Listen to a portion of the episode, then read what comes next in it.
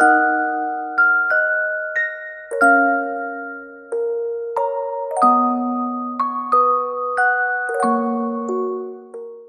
everyone, this is Leo from Otter English.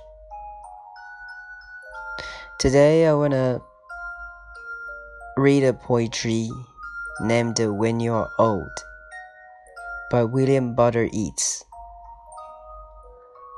When you're old and a gray and a full of sleep, and nodding by the fire, take down this book and slowly read and dream of the soft look your eyes at once and of their shadows deep. How many loved your moments of glad grace and loved your beauty with love force or two.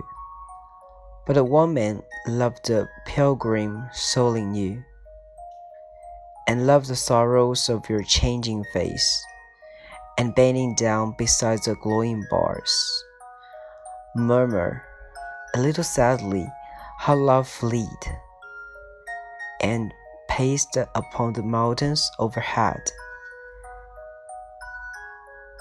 and hid his face amid a crowd of stars.